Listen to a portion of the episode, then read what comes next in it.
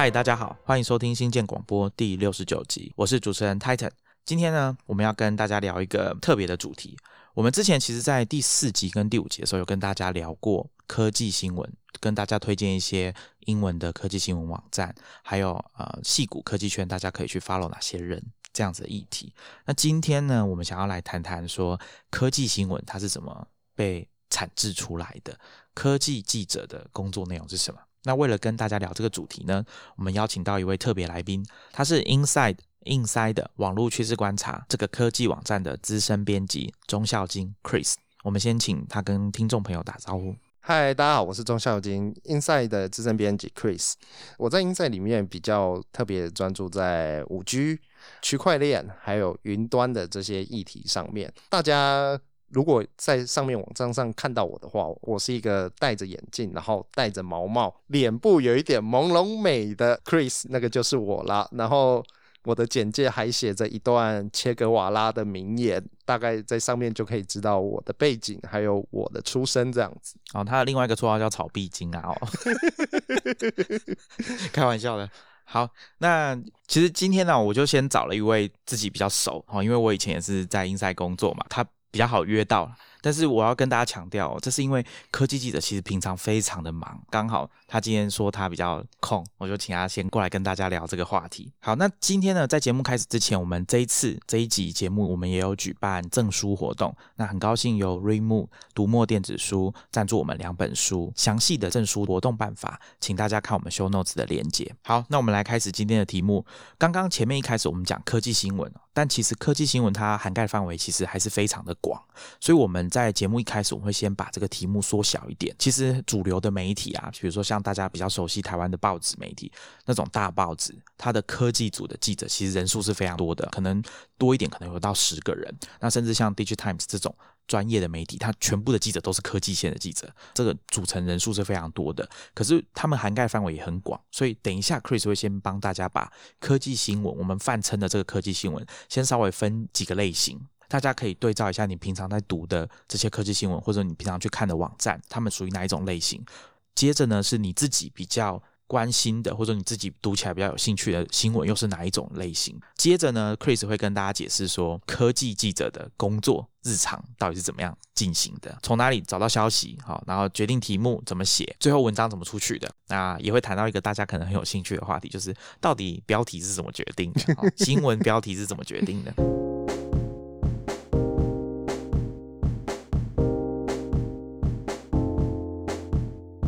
首先，我沿着 Titan 的介绍，台湾的科技新闻到底有分哪一些种类？这件事情，其实在大家在看科技新闻的时候，其实蛮重要。台湾各大大小小的科技媒体，少说也有数十来间，但是其实他们的报道重点其实都很不太一样。那我今天就先概括介绍三类的科技媒体，然后在这中间再跟大家介绍 Inside 是怎么样的的科技媒体，然后才能比较细致的去介绍我们说我们是怎么样去写我们的科技新闻。在台湾的科技媒体大概分哪三大类呢？第一个是 IT Home、Digitize。像这种科技媒体的话，它其实是以探讨半导体技术为主题的科技媒体。大家如果有印象的话，IT Home 跟 Digitize 它的成立时间特别比较早，那这跟产业发展当然有很大的关系。大家知道，其实台湾的半导体产业最兴盛是一九八零年代、九零年代开始逐渐兴起的。像 IT Home、Digitize 这样子的媒体。他既然是在讲半导体的技术跟发展的话，那核心读者自然也是所谓的被称为“竹科新贵”的半导体工程师，也大多都集中在竹科里面。这是第一类，所以你可以很清楚的看到，如果你拿 IT Home 或者是 Digitize 主要的报道内容。来跟 Inside 相比的话，其实不太一样。这是第一类。刚刚 Chris 其实他讲到 IT Home 嘛，还有一个是 IT Home，大家常常会看到的报道是比较像是企业 IT 的部分，还有安全就 Security 治安的部分，他们也琢磨比较多。所以大家可能在读这两家媒体的时候，可能假如你可以读 Digitimes 的话，还不错。但是如果你会读到他们的内容，你会发现说他们的内容是比较专业的，或者是说受众很明显不是给一般人看的媒体。那当然 IT Home 可能稍微更。亲近一般的消费性读者一点点。那外国的话，相对应来说，可能是像 AnandTech，大家上去看，可能会常常看到他们在评测 CPU 啊、评测 RAM 啊这种的。他的创办人就叫阿南啊，不过他现在被挖角到苹果去上班了。另外一个可能是大家可能也听过是 Tom's Hardware 啊，他也蛮。关注在比较像是 CPU 硬体的资讯，其他的可能就是大家要去看更关心半导体产业啊，或者说跟台湾代工很有关的外国媒体，可能是彭博社，他们在台湾有投入比较多心力在关注台湾的半导体产业的发展，然后甚至有专门的专栏作家在写台湾的竹科的新闻。那接下来是第二种科技媒体，那它的代表的网站可能就像是影科技啦、皮克邦啦，还有像是后来的 Mobile 零一，因为它原本是论坛，后来也发展到有自己的编辑跟新闻团队。像这样子的科技媒体，它最主要的核心是以探讨三 C 产品，比如说像我们的手机，还有像相机。或者是说像平板以及电脑各式各样的硬体为主，它的特色会伴随大量的评测文章，那有的时候也会评测，比如说像软体或者是网络的素的表现，App 也会被评测。这个核心读者他的轮廓当然就很明显是三 C 的消费者，或者是像一般大众这样子的科技媒体，其实在台湾的数量也是最多，也是最大宗的这样子。好，这边我补充一下哦，相相对应刚刚 Chris 讲的。国内的的科技新闻网站啊，比较专注在于评测三 C 产品啊，各类周边的这种。那外国的话，可能大家比较常看到就是像 ZDNet 啊，或者说像 The Verge 或者是 Engage 这种，大家会在上面常常看到评分。那他们又评测了什么产品，会拍影片跟大家说明。那像 The Verge 他们让我印象比较深刻是评分系统，那他们就会把这个项目列得很详细。所以大家如果想要看这种深入的评测，可以去找像 The Verge 这样子的网站。接下来是最后一类了。那最后一类其实就像我们英赛自己，还有像数位时代这一类媒体，最大的核心其实它是探讨网络业、那软体业以及新创为主的科技媒体。特别在看我们这两间媒体的时候，其实它比起其他的科技网站的话，它关注新创的比例会再更多一点。它的核心读者的轮廓，那自然也是从。所谓的网络或者是电商业的从业人士，然后做同心圆的往外发散。大家有听我们在第四集的时候讲到这些科技新闻网站啊，其实那时候我们有介绍过，像 TechCrunch 跟 The Information 这样子的媒体，他们其实比较关注的是网络业。呃，软体还有新创为主的，那当然，The Information 会报道很多大公司啊、科技公司的独家的新闻。TechCrunch 他们就是很明显专注在报道新创公司的相关的新闻。刚刚 Chris 讲的这三类啊，其实我想要补充一个，是大家可能会好奇说，台湾的主流媒体呢，经济日报、工商时报、联合报这种大家以前很熟悉的这种媒体，他们的科技新闻是什么？他们属于这三类的哪一种？那其实对这种大媒体，或者说过去的主流媒体来说，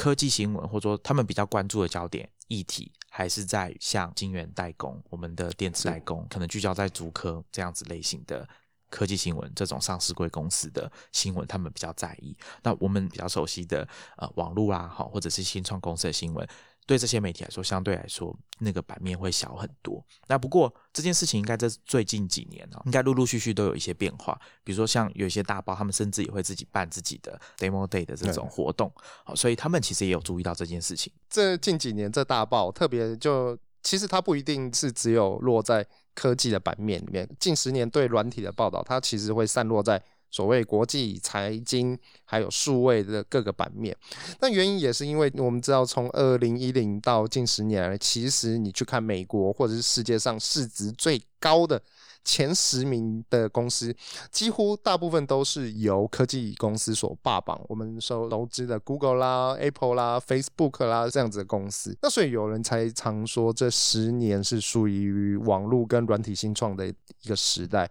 一般的大报在关心科技新闻的时候，自然也是会受到这样子的产业趋势有所调整。我觉得那是因为在大报会这样子做出，其实它也是在一九八零年代，从我们比较专注在半导体开始，然后到了两千年，我们逐渐开始在转型下所关注的、所关注产生的结果。刚刚 Chris 讲，其实他说科技新闻会散落在各个版面啊，其实这象征。应该说这代表背后的意思哦，其实就有一点像是我们生活的各个层面跟科技的关系，其实是越来越紧密的。我想这个大家应该很容易可以感受得到哈。当政治也跟科技有关的时候，那是什么状况？比如说，呃，我们大家可能常常拿出来讲的题目就是哦，二零一六年美国选举的时候。科技怎么影响了他们的政治的结果？另外一个是我们之前可能有在节目中跟大家讲过啊，其实外国的主流媒体，比如说像《华尔街日报》好了，他们其实到九零年代才比较关注这种 personal tech 啊，就是个人的会使用到的科技。我们讲消费性科技好了，他们是到了。九零年代才开始比较关注这件事情。那之前我们跟大家介绍过的这个 Walt Mossberg，他就是专门写这种个人科技专栏的先驱吧。因为当初就是他向《华尔街日报》提议说，他要来开一个这样子的专栏，写这样子个人跟消费性科技产品有关的东西。所以讲到我们现在讲的消费性科技的新闻，大家可以追溯到那个时候。但是呢，如果要讲网络跟科技新创，那可能还是要到接近两千年的时候。那可能从外国的话，可能是九五年之后，陆陆续续开始有科技公司冒出来，然后像 Amazon 这样的公司要上市，然后加上后来的网络泡沫，哦，大家开始比较关注网络科技。但是这些都是主流媒体，如果是像 TechCrunch 这种，哦，那就是两千年之后的事情。刚跟各位介绍完这三类的科技媒体，还有它的核心读者以后，其实大家应该就可以比较知道说，那 Inside 在写科技新闻的时候，其实就是会特别专注所谓的网络。跟软体业的部分，这边再稍微简单介绍一下。Insite 在编辑分工流程里面比较特别一点，像我们早上每一天，其实编辑部在大概在起床的时候，就已经就会开始在讨论今天接下来要写什么。呃，以我们为例的话，我们基本上都是用 Slack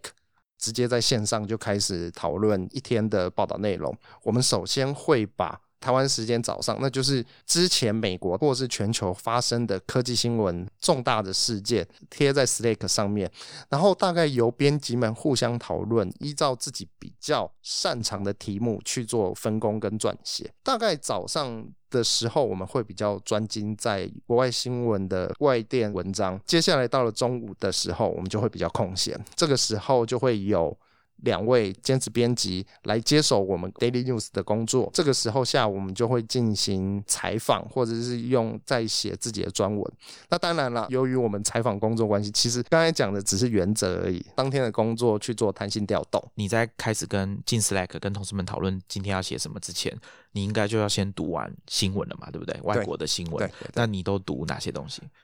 第一步我就是直接看聚合器 Take 秘密，因为它可以。自动整理那美国各大科技跟财经的热点新闻，这有常常就是我们会选择前几名的文章当做我们 daily news 的来源这样子。除了这个秘密之外，我们还我自己还会再用 Feedly，然后自己设定关键字去爬出我自己感兴趣的文章。那比如说我关心区块链、呃电动车的话，我就会特别设 blockchain。呃，Elon Musk 这样子的特定的主题去做每天的整理。接下来还有像是像 Hack News 这样子的文章，以及如果像是东南亚又是英文的话，我就是特别看 Tech in Asia。他们最近转成订阅制，哎，对，好，所以没得看。这个部分啊，其实我觉得设定关键字这件事情不是只有科技记者啊，其实大家各位听众你们也都可以做。如果你不是用 Feedly 也没关系，你可以去设定 Google Alerts。Google 有一个功能，你可以设定一些关键字，每隔一段时间它会帮你整理你设定的关键字出现的频率是怎么样，它也会告诉你说最近好像有比较多人在搜寻这个关键字，而且帮你列出相关的新闻。那再来是电子报部分，其实你早上自己在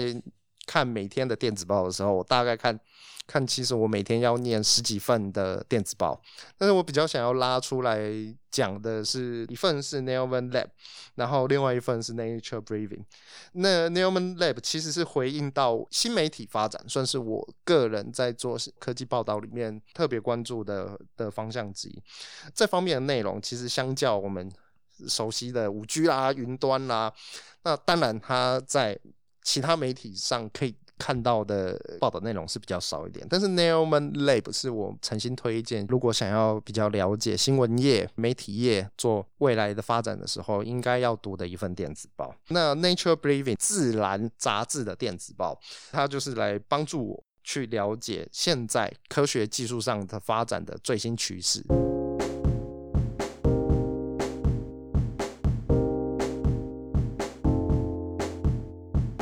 那那 Chris，你平常是怎么读电子报的？你就打开 email app，然后直接读吗？还是怎么样？其实我会先我会先看一次标题，你知道，对记者而言，其实看收信这件事情其实是特特别有趣的一件事，因为有会有非常非常多的讯息求报道，对，求报道，然后灌到你的 mail 里面，所以光是看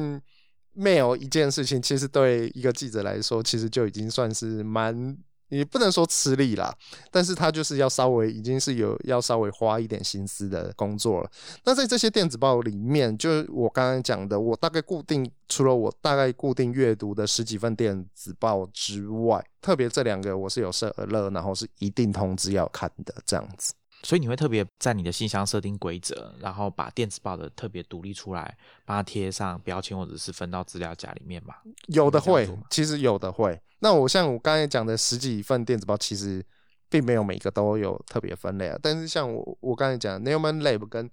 那 Nature Believing 是我每天都会这样子做的。我也会看一些日文的新那个日文的科技新闻。那日文的科技新闻可能就后来。一开始我也看蛮多，但后来我就觉得稍微在综合之下，那我特别可能是看像日经最近的报道，或者是说东洋经济 online，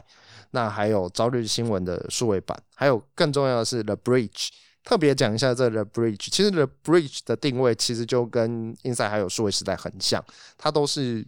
在日文媒体里面比较关注在所谓我刚才介绍过的软体。网络以及新创这样子的的媒体，那当然，因为他报道的是，他会是从比较日本的角度出发。有的时候，日本的新创是可能读者比较不知道的一点，其实是日文的软体验跟新创业跟台湾的连接，其实某种程度上是比你想象中还多还多的。特别是其实像台湾蛮多发展不错的新创，其实背后或多或少都有拿到日本创投投的资金。这里就是我觉得 Chris 比较厉害的地方，像我就不懂日文，所以我资讯来源就少了一些啊。我日经的中文版或英文版，日经的英文版的记者也蛮厉害的，读他们的内容也可以有蛮大的收获。只是同样，刚刚 Chris 有讲到。他们关注的焦点是什么？我会看的东西可能跟日本本土国内的事情可能就没有那么相关。像在中文媒体的话，那基本上我们都要了解各个同业到底所关注的重点会是什么。除此之外呢，那其实我我相信，如果你有在关注科技网络发展的话，中国定是你没有办法所错过的关注对象。那中国的话，我们大部分都会阅读三十六氪、雷锋网，还有爱范儿。Pinwest。那除了这些之外，比较特别的是刚刚讲的电子报内容，我也会去看，像湾区日报。那湾区日报更特别一点，其实是一个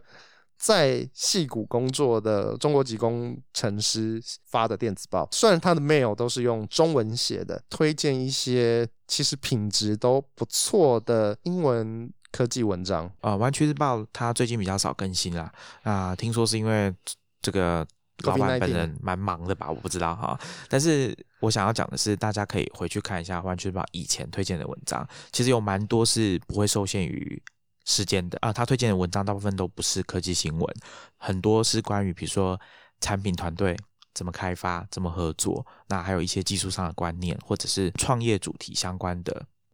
文章或者是一些来自于创投或者创业者啊，对于创业这件事情、创业的主题相关的一些想法，还有产品设计的理念啊等等的啊，这种类型文章比较不受时间限制，所以很适合大家时不时的回去找一些文章来读，我觉得都不错。那因为他有帮大家写摘要嘛，中文的摘要，所以你也可以比较快、比较容易的先找出你想要看的文章或者你需要的文章。刚刚 Chris 有讲到中国的媒体嘛，那其中还有一个大家也可以去看一下是少数派，但是他们写的东西大部分跟产品比较有关，关于新创的东西可能会少一点，比如说像评测，好，还有当然传统的科技新闻的快报，他们也是会写啦，但是主要应该还是在工具的运用啦，好，科技产品的使用等等相关的主题。但是如果你对这些内容特别有兴趣的听众，我觉得也可以去看一下。我会讲少数派，绝对不是因为。们有推荐我们 podcast。好，那接着你这样看完了文章，你我我先问一下，你这样浏览完整天的这样文章，大概要花多久时间？呃，原则上大概如果久那快的话，大概三十分钟到一个小时之内，看量，呃，以量为决定啊。通常礼拜二最多，通常礼拜二最多，礼拜二最多。嗯，那我自己个人凭感觉，第二常有事情的就是礼拜五，好，因为这个这个这个概念大家应该蛮容易懂，跟国内一样哦，就是有重要事情就是拖到礼拜五快要接近下班的时候讲出来。对，差不多就是在二五左右，所以通常礼拜一比较 chill。啊，对啊，礼礼拜一比较轻松一点是吧？可是应该是礼拜一会比较可怜啊，礼拜一就没什么新闻可以写啊。补充一下，其实礼拜一对我们来说就是一个很好去专心写自己的专题啦，或是比较长文章、长专文报道的时间。那但更长是拿来直接休做补假就是了。OK，对啊，我想说，我刚刚其实本来要说，哼，写稿不是都在六日吗？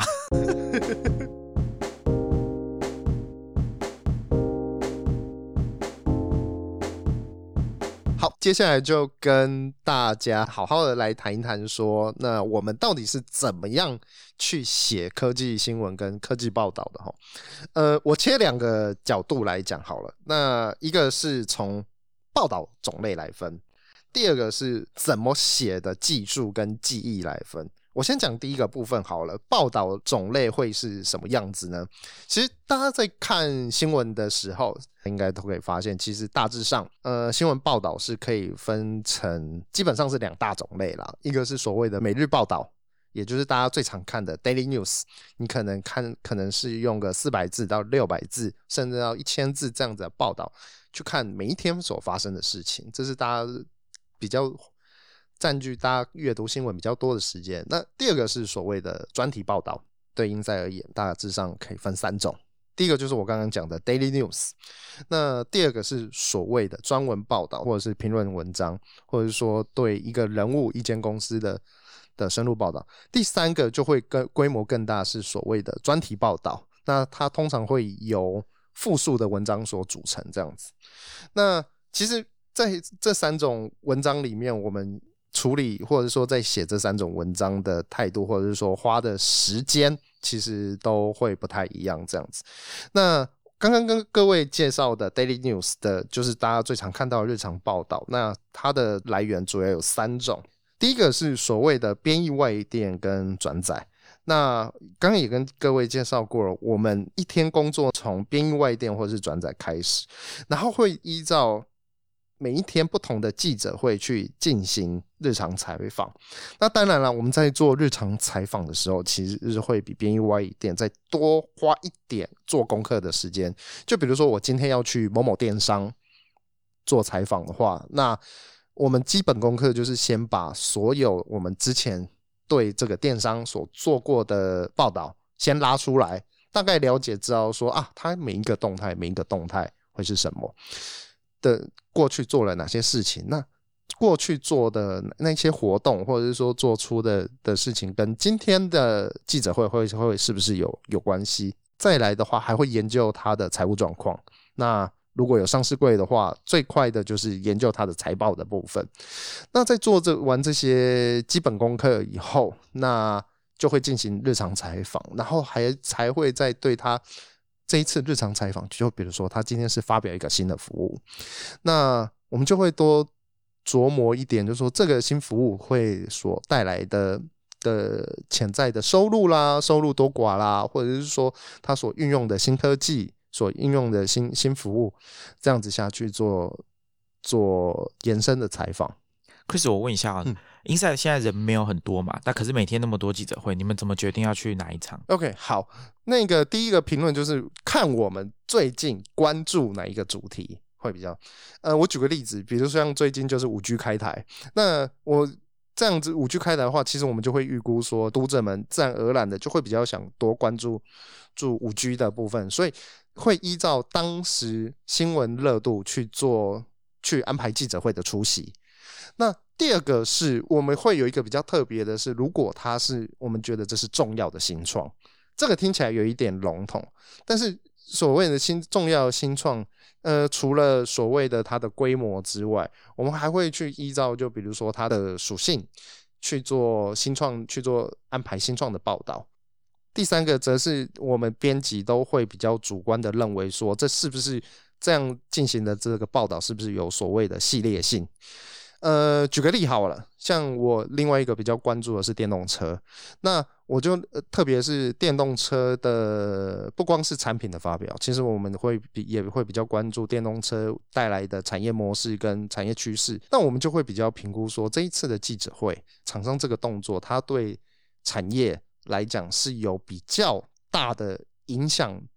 影响力的话，那我们就会沿着这一个报道的系列下去做这一次的采访。好，我补充一件事情啊，有一些记者会去参加某个记者会，他其实不是要去听那个记者会的主题，他其实是有自己要报道的东西，然后他去推估说那场记者会会有谁出席，他要去堵那个人，直接去问那个人问题，或者是跟那个人约专访的时间。其实记者会的主题可能不是科技记者很关心的那个部分。这种这种状况，我们倒是比较倒是比较少。我们通常就是要约的话直接约。呃，第二个从报道规模来看，第二个要介绍就是所谓的专访跟评论类型的文章。那特别如果我们想要对这个产业这一个在这个产业的一个问题想要深入探讨的时候，通常就会用这个方式所呈现。呃，举例来说，大家如果有空的话，可以稍微去回顾前阵子就有针对数位身份身份证做了一个比较专精的报道。他大概像这样子的报道的话，他通常对我来讲就是需要花至少一个礼拜的工作日来完成，或者是说，特别是我们对一个新闻事件想要发表我们自己比较有主观观点的时候，也会差用这样子的形式来做报道。比如说，像我前阵子也因为看到大家在讨论五 G 的时候，比较多人关注的可能是开台时间、服务范围，还有所谓的资费的部分。那因为像我自己比较关注于游戏业的发展，那其实五 G 有一个很重要但还没有到来的，就是所谓的五 G 云，就是所谓的即时云端游戏平台。那我就会针对这样子的内容去，这样子的问题去写一篇专文，介绍接下来产业所要发展的事情。你是说五 G 对云端游戏的，像 Google Stadia 的发展这样子吗？呃，没有错。讲再精细一点，其实到目前为止嘛，那个已经开台的三大电信商里面，其实他们都有提到自己都要发展所谓的云端游戏。但是这三个云端在这三大电信商里面，到底哪一个看起来游戏内容会比较丰富，游戏品质到底会怎么样？那我觉得这算是在。对消费者而言是一个比较可以好好介绍的事情，所以就会特别使用专文的篇幅来来比较三个电信的云端游戏服务。那 Chris，你刚刚讲专文报道，你说你要花一个礼拜，是指七个工作天，还是一个礼拜五天的五天？那这五天里面，你大概要怎么把时间分给这个专文的报道？从这来看，哈，像就比如说采访的话，大概就是会占掉半个工作天。那当然，你访刚相对来讲比较比较少一点，可能花一到两个小时左右。那接着是约访工作，约访工作我也算一到两个小时啊。所以，我们直接在夜长道，其实约访其实某种程度上，它是整个要你要写专文，不确定性最高的地方，不确定性为不确定性最高的地方。但我还是大概。算两个小时左右，实际上采访的话，大概就会耗掉我们大概半个工作天。为什么我差不多要花一个礼拜左右？最主要是，其实真的要执笔下去写的话，其实大概四个小时半半天就可以完成了。但是这中间大概还要再经过，比如说跟编辑部的讨论，比如说这个如果这个问题比较规模比较大，像数位身份证。这件事其实他事前的 survey 工作蛮多的。对啊，你之前作业要花多少时间？还是他其实没有被你算在这五天里面？有有算有算。啊，刚才忘记介绍。好好好，数位身份证这件事情是算是特别多一点的。像大概如果真的硬要算的话，我大概整整花了一天，因为其实它牵扯到的的。的光要收集新闻资料，其实就算是蛮大的一件工作。呃，就比如说，第一个要去爬书内政部他规划数位身份证发行的的相关新闻这个步骤，这这个大概就已经要花到花掉几个小时。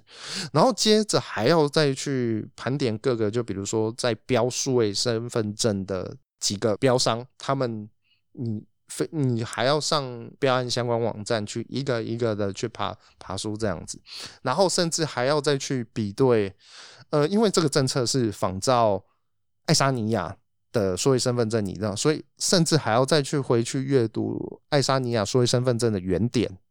才能顺利的比较去你去抓到说这篇报道所要切入的视角。好，那第三个部分当然是专题了。那专题其实可以说是专文的延伸。那当一个我们要探讨一个问题，那的一个产业问题，它的规模要更大的时候，我们就会设计所谓的专题去做专题报道。那这个专题报道，我们大致上会 inside 的习惯，会以三到五篇每个月的一次的频率去设计每一个专题。在我们设计专题的部分的话，有一个特色是，我们会仿照杂志的形式，先用一篇文章去纵览这个问题的轮廓。就比如说，我们刚完成的 OTT 专题里面，我们就会先去谈，我们第一篇文章就是会先去谈说，那台湾 OTT 在经历四月份的风铃网被抄，以及它可能要准备，现在已经现在已经推出来了所谓的 OTT 草案的时候。这个产业到底接下来会发生什么事情？那我们基本上就整理了风铃网被抄以及专法推行到什么样地步这两个部分去做我们第一篇文章去介绍现况，然后专题接着就会用各个角度去比较细分去拆解这个产业所发生的各个面向的问题。我再举我们四月份的那 OTT 专题为例，那我们基本上就会拆好几个面向，比如说有一个面向就是去专门去讨论 OTT 专法这到底是它的来源到底是什么，到底是谁想要立这个法，那这个法到底会给 OTT 业者带来什么样的冲击？另外一个部分我们就会比较去介绍说，既然是 OTT，那上面一定有剧，那我们就会换另外一个角度去从台剧的。台剧剧组的角度去问他们说：“哎，到底 OTT 对他们的帮助还有影响到到底会是什么？然后是不是可以去帮助他们去丰富，或者是说会去改变所谓一部剧的产制模式？讲白一点，就是怎么样去帮助他们拍出一部好剧。”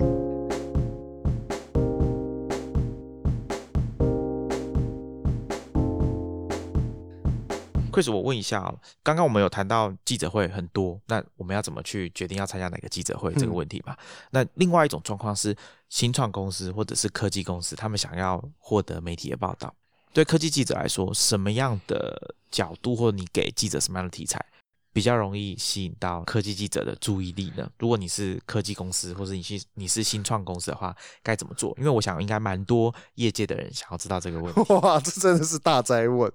好，呃，我必须先很诚实的回答。如果用最官能的角度，就是你募到多少钱，这个是 大家一定都会有兴趣的报道。我相信，尤其你如果募到一个更夸张的一个大家业界就觉得很了不起的数字的话，那其实它一定都是会成为大家瞩目的焦点，或者是说像比如说营运有重大改变的时候，比如说我被收购了，我被我跟人家合资，或者是说准备倒闭，这当然大家都不想遇到，但是当然也是大家所关注的报道内容这样子。第二个也很官能，如果你是争议事件出来开记者会，大家也会想要去听你的记者会，或者说曾经来看你来听听你想说什么。等一下，Chris，你这样讲的意思是说，假如我今天新创公司，我想要获得注意，我就要先制造一个丑闻出来，是还是？当然不，当然不是这样子啦。我只是换个角度在说，科技记者到底会被什么样的人所吸引？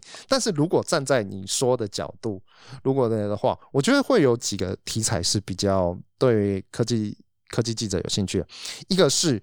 其实如果你是一个善用数据的新创，那每当发生一些新闻事事件的时候，其实你是可以用自己的数据转成一些 insight 来分享给读者或分享给大众，这是第一个。好，刚刚 Chris 有讲到一个，我觉得蛮重要的哦，而且这是个很好的诱因啊，新创公司们可以参考看看。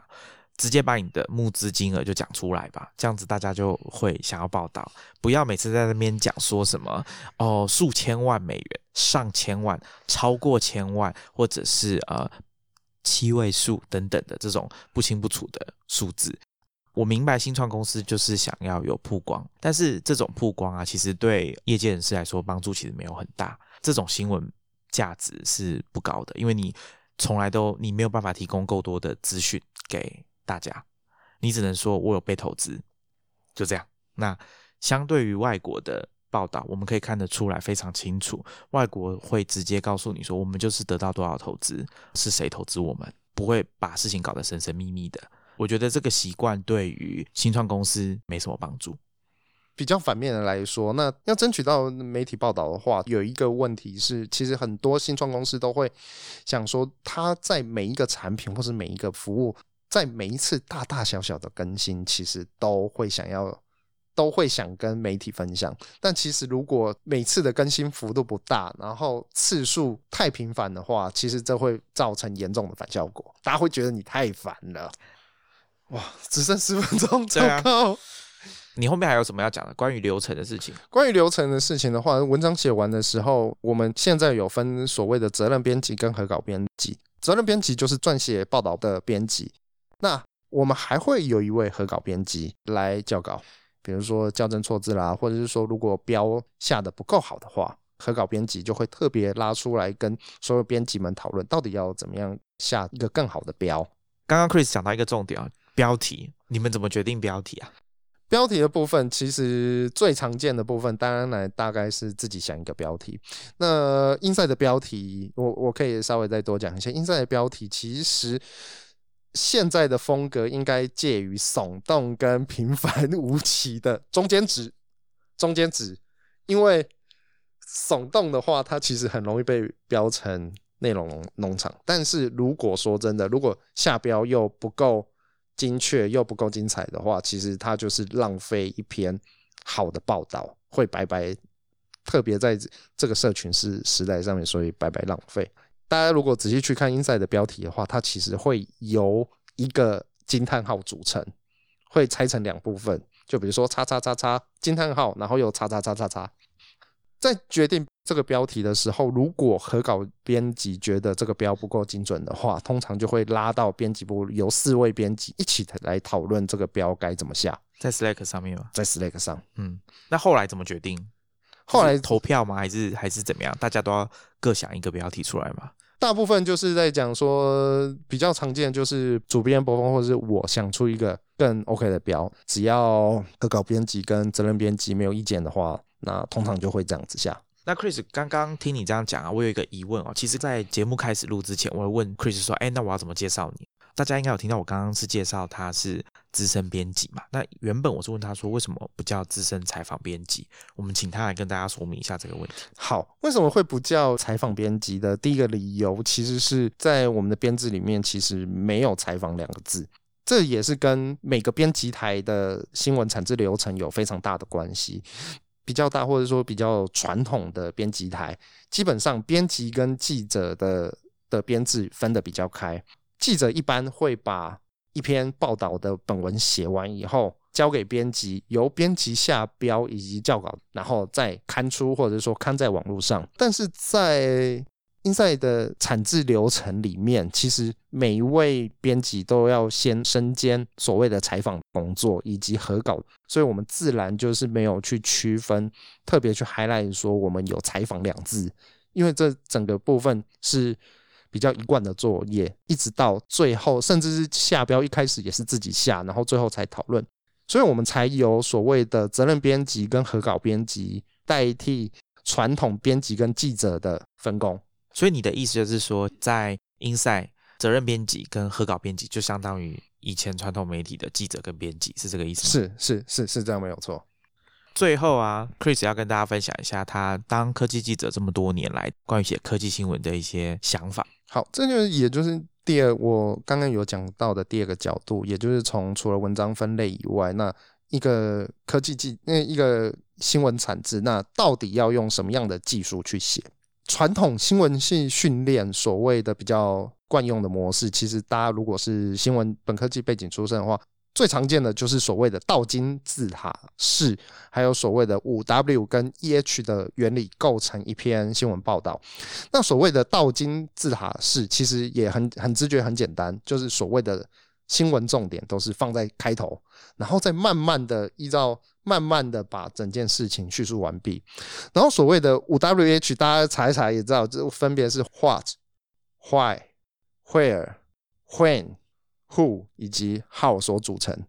这就是传统新闻系训练的基本逻辑。但是，因为我自己个人并不是新闻那新闻本科系出身，我是念社会学出身的，那所以我在写新闻的写作逻辑上，基本上是照所谓的学术论文的架构去设计的。写过学术论文的的听众，其实大概都知道，学术论文基本上分成四个部分组成，分别是所谓的问题架构。文献回顾、核心论证跟结论，为什么我会 用这个架构去分？是因为其实我某种程度上，这是我个人心得。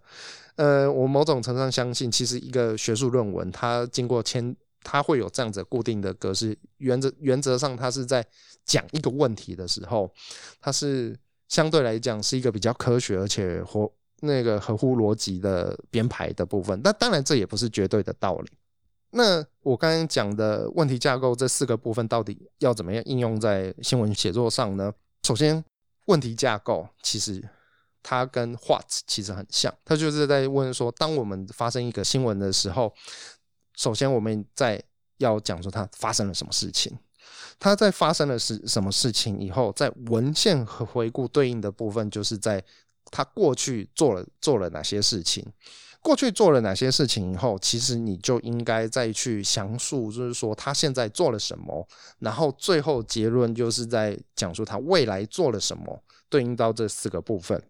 其实很简单。那所以我写的新闻的风格，大部分也都是照着这样子的设计去分作四段来写，当然也会依照所谓的实际需求去做调整。甚至我在拟定访纲的时候，也会照着这样子的顺序做做重新设计，这样子。那 Chris，你现在这样子典型一天科技记者的生活大概会是长什么样子？好，我就是几点会发生什么事情，做什么事，大概跟我们讲一下。好，我分两个状况来讲，有采访跟没采访。所谓没有，如果没有采访的话，基本上我早上七点半起来，我第一件事情刷完牙、洗完脸，在七点半的时候，我就会先划手机，先划。Take Mimi 跟各大英文媒体以及电子报来看今天到底发生了什么事情，然后大概花上一个小时在家在家里仔细把第一篇报道写出来，赶在九点之前上稿。在写完第一篇新闻之后，我就会通勤到台北办公室。通常这个时间点差不多是会落在九点到十点之间。进到办公室以后，我就会依照着刚刚做过的工作，再写今天。第二篇、第三篇的 Daily News，一直到中午十二点之前。哎，那你通勤的时候中间在干嘛？好，累的时候就会补眠。那如果不累的话，其实就会再看我的新闻来源，去构思我第二篇、第三篇新闻要 Daily News 要写什么。好，那到了中午过后的话，因为接下来 Daily News 的话会给兼了编辑来接手。通常下午的时间，我就会去做，我就会去把手头上的专文，甚至是专题来做完成。其他部分的话，那在进行，在比如说，其实我们常常跟其他编辑台，甚至是公司里面其他部门进行会议的时候，我们也通常尽量的排在下午，让我们在写 daily news 的 tempo 不要打的那么乱。也就是早上我们通常都是留给自己，下午会留给其他人。其实这个再度反映出现在科技世界的重心其实还是在美国，在欧美国家。那所以我们在写科技新闻，尤其是网络还有新创的这些新闻的时候，其实受到他们的影响蛮大的。是的，你看连时间作息都要受到影响。没错，然后这样子差不多用下午的时间去撰写专文。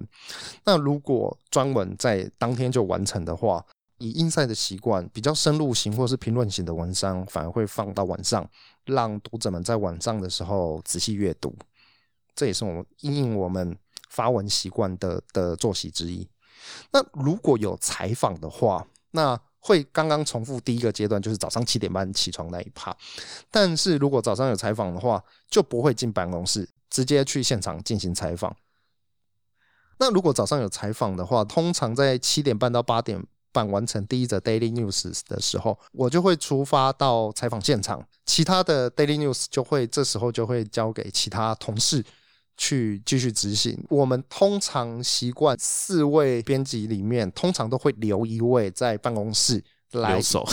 留守来应付 Daily News 的状况。当然也是很长，四个人都不在啦。所以这部分就会就会靠互相 cover 去满足 breaking news 的需求。最高纪录是不是大家都在不同国家？对，我们刚刚听你这样讲，一整天下来行程其实感觉蛮累的。从早上七点半起来，马上刷完牙就要开始读新闻，然后工作到晚上。你这样子持续那么多年，你不会觉得很累吗？呃，说真的，肉体是 有点累，但是那年纪也是有了，是 对年纪有是有，但是因为这是我个人理由啦。其实我还蛮喜欢这份工作的，就一来其实我觉得蛮自由自在，而且工作行程其实都可以自己调整、自己做安排。也是因为这样子的工作热情，我觉得可以让我蛮快乐的工作到现在。即使我觉得好，我的工作时间的拉的时间的确是比较长，但是我也严格说了，中间其实是会有一些可以让我多喘息的时间，就像今天来录 podcast 一样。哦，今天 Chris 穿的是夏威夷衫吧？而且今天是礼拜一，也通常可以比较 chill 一点。好，你都把 chill 讲的像秋一样，到底是怎么回事？那我们今天很谢谢 Chris 来上新建广播，来跟我们聊他身为科技记者啊，每天工作到底在做什么。